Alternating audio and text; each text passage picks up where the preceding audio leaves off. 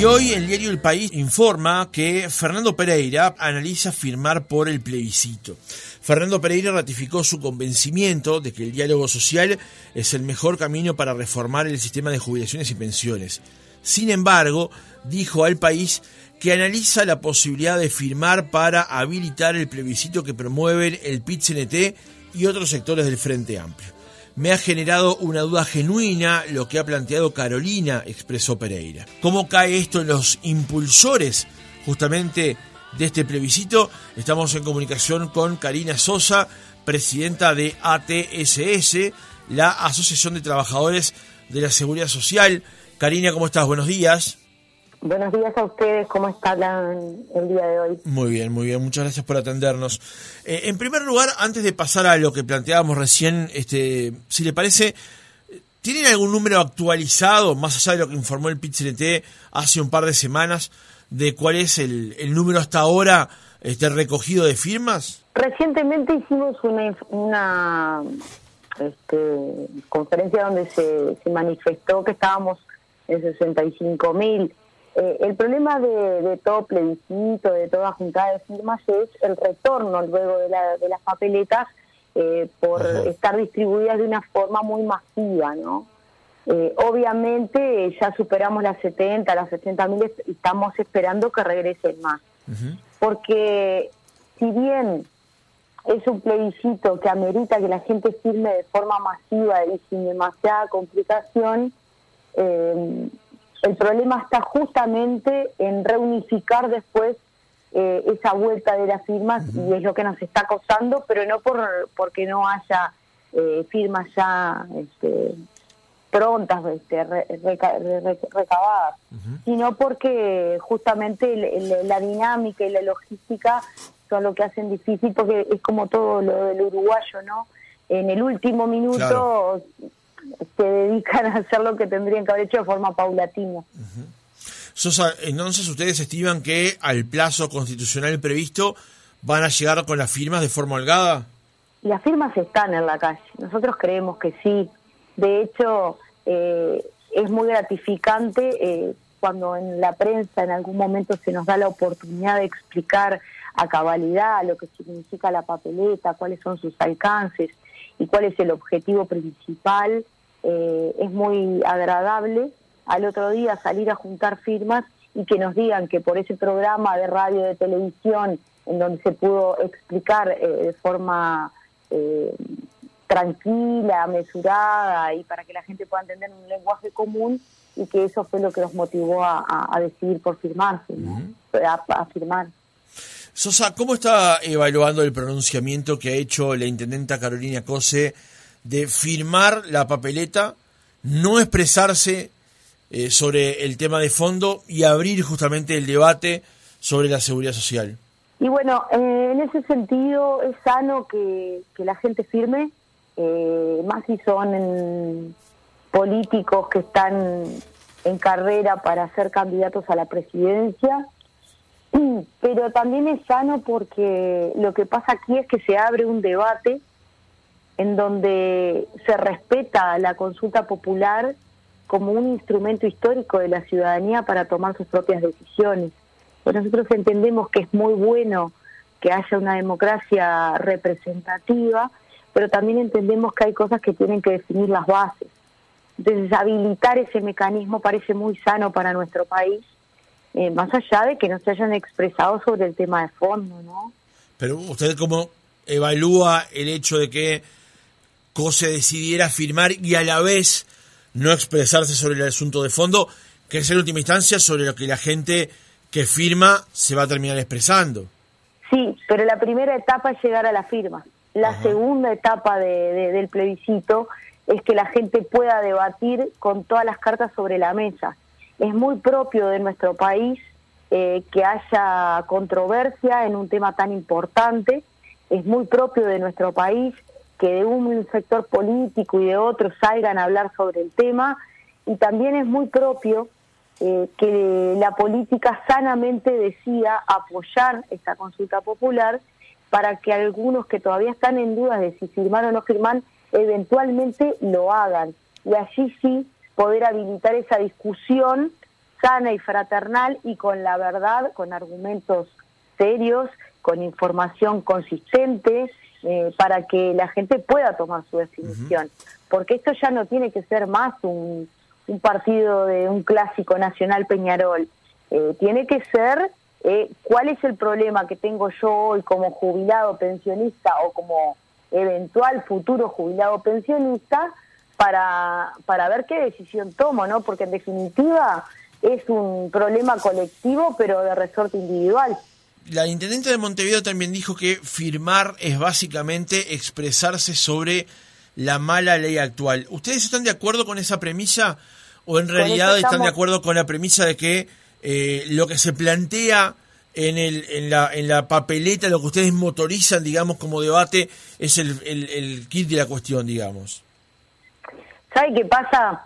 Que nosotros, eh, eh, en el marco de las discusiones políticas, hemos sido muy conscientes de que si bien la ley es muy mala, tiene dos o tres cuestiones que son de una sensibilidad superior eh, que apuntan a las personas con síndrome de Down y la flexibilización del sistema jubilatorio para ellas, aunque creemos que no es suficiente, porque para legislar sobre eso se debió primero dar la oportunidad de que tengan trabajo y ese colectivo solamente el 1% está ocupado. Entonces nos parecen eh, todas cuestiones muy, muy poco abarcativas.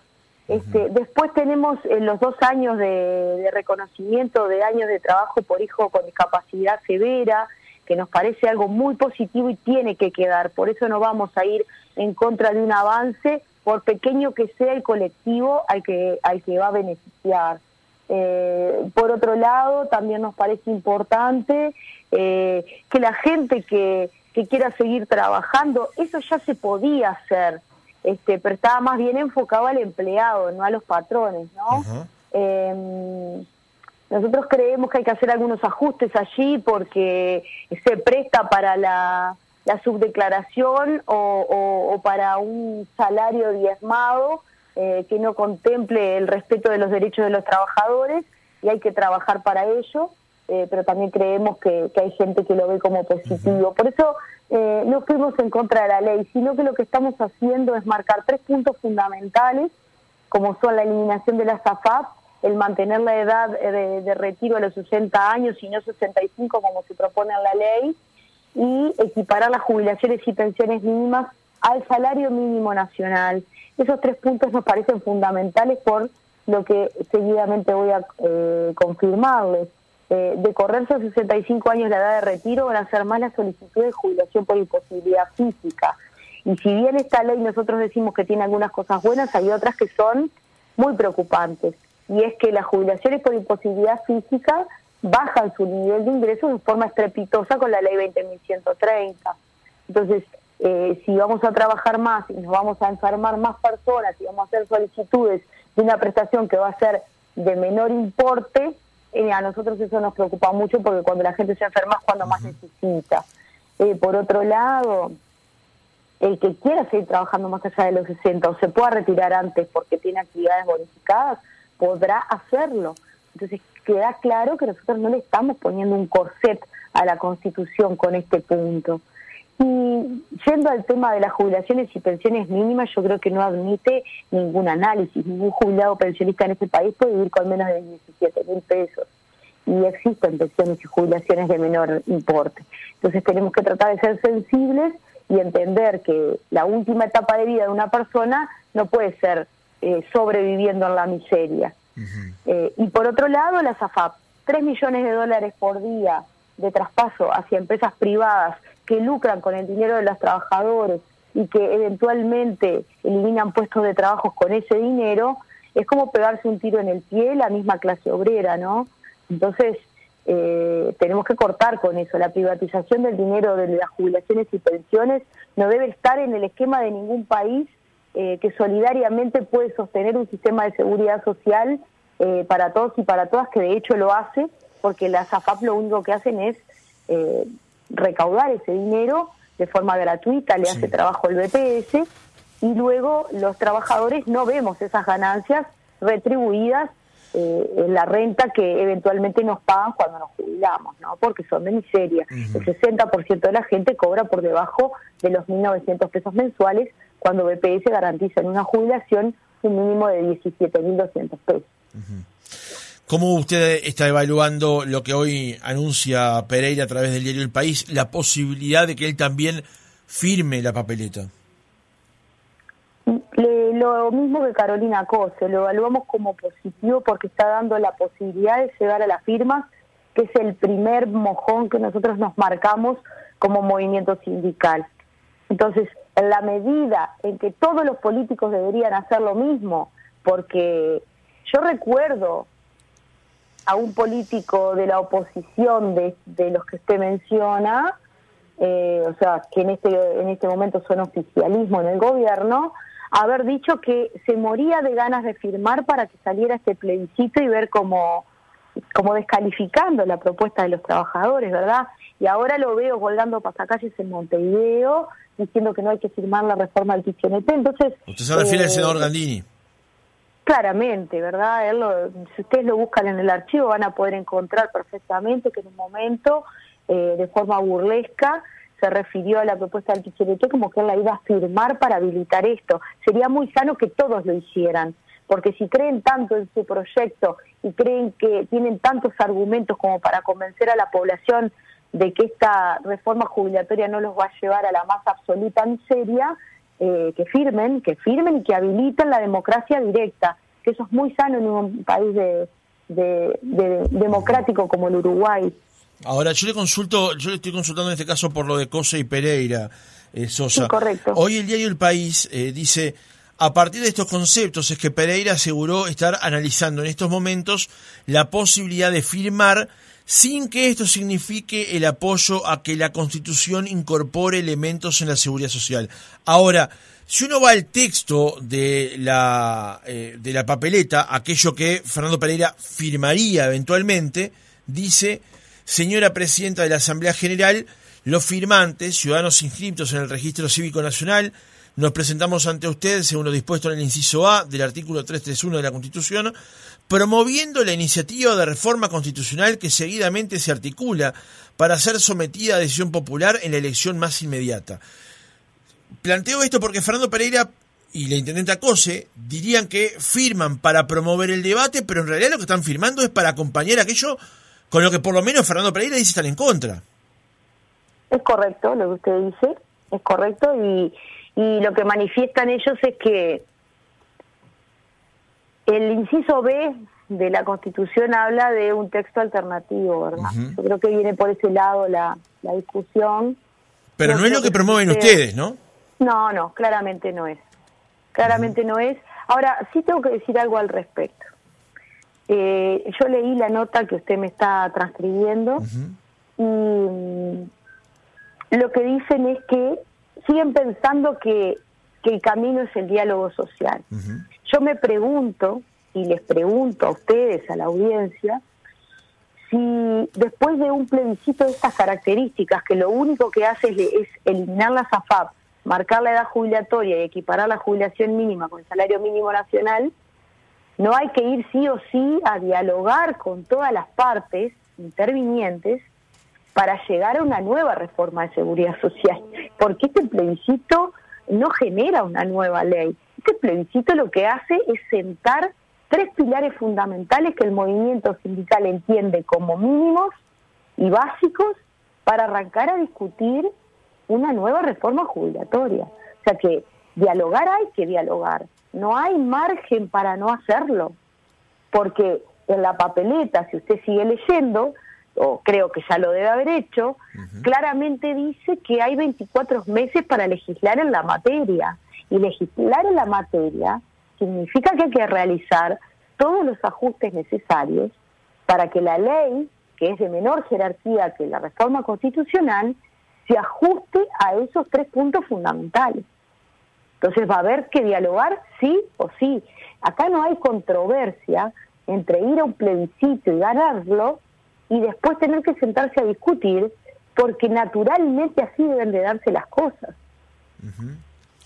Sosa, para usted eh, negociar, conversar, debatir, eh, con en esos 24 meses este, esto que ustedes están promoviendo, en el caso de que llegue a la firma, si en el caso, por supuesto, de que se apruebe, sería lo mismo en un gobierno del Frente Amplio o en un gobierno de, de lo que es hoy la coalición de gobierno? No por dos cosas. Primero, porque va a haber una reforma constitucional, constitucional que respetar va a ser otro contexto político. Y no sería lo mismo ni siquiera con dos tipos de gobiernos diferentes, porque cualquiera de los dos tendría que respetar este mínimo básico. Pero también no, porque en el proceso en el que se discutió la reforma, nosotros nos cansamos de asistir a situaciones en las que eventualmente íbamos a hacer propuestas y después nos encontramos con un presidente de la República que dice que los que hoy promovemos el plebiscito nunca le dimos ninguna opción alternativa. Cuando nuestro sindicato le presentó en cuatro oportunidades diferentes un documento realizado a conciencia y de carácter técnico y social sobre todo, en donde se le planteaba la seguridad social del siglo XXI, como se llama nuestro documento, y se planteaban un montón de alternativas. Y este gobierno que, terminó votando esta reforma jubilatoria y, y planteando recorte de derechos para trabajadores y trabajadoras, no tomó en cuenta ninguna de las este, cuestiones que nosotros marcábamos en ese documento. No fuimos escuchados, no fue un verdadero diálogo lo que hubo, fue una arremetida de imposición hacia la ciudadanía con mentiras y falsedades en donde se decía que la reforma le iba a dar mejores prestaciones a la gente y eso no es verdad. Ni resuelve el problema de la gente y sobre todo se lo cargó a sus espaldas porque lo único que utilizaron para mantener el déficit, según ellos, fue que la gente trabaje cinco años más. No hubo ninguna otra forma de financiación que se discutiera, no se habló de tocar ningún capital eh, de las patronales, ni tampoco siquiera se habló de aquellas bonificaciones que aún no son ley de trabajos como eh, el sector de la pesca, donde la gente sufre enfermedades profesionales de características eh, muy dañinas para, para el organismo de las personas y, no fueron en, ese, en esa línea. Eh, la reforma fue tomada desde el punto de vista económico y nada más que tratando de hablar de dinero. Y acá estamos hablando de un derecho humano fundamental que debe de tratarse de esa forma y, devolverle a la ciudadanía eh, en calidad de lo que necesita para poder pasar su última etapa de vida con la mayor de las comodidades posibles. Karina Sosa, presidenta de ATSS, gracias por haber estado otra mañana con nosotros. Las gracias a ustedes, como siempre.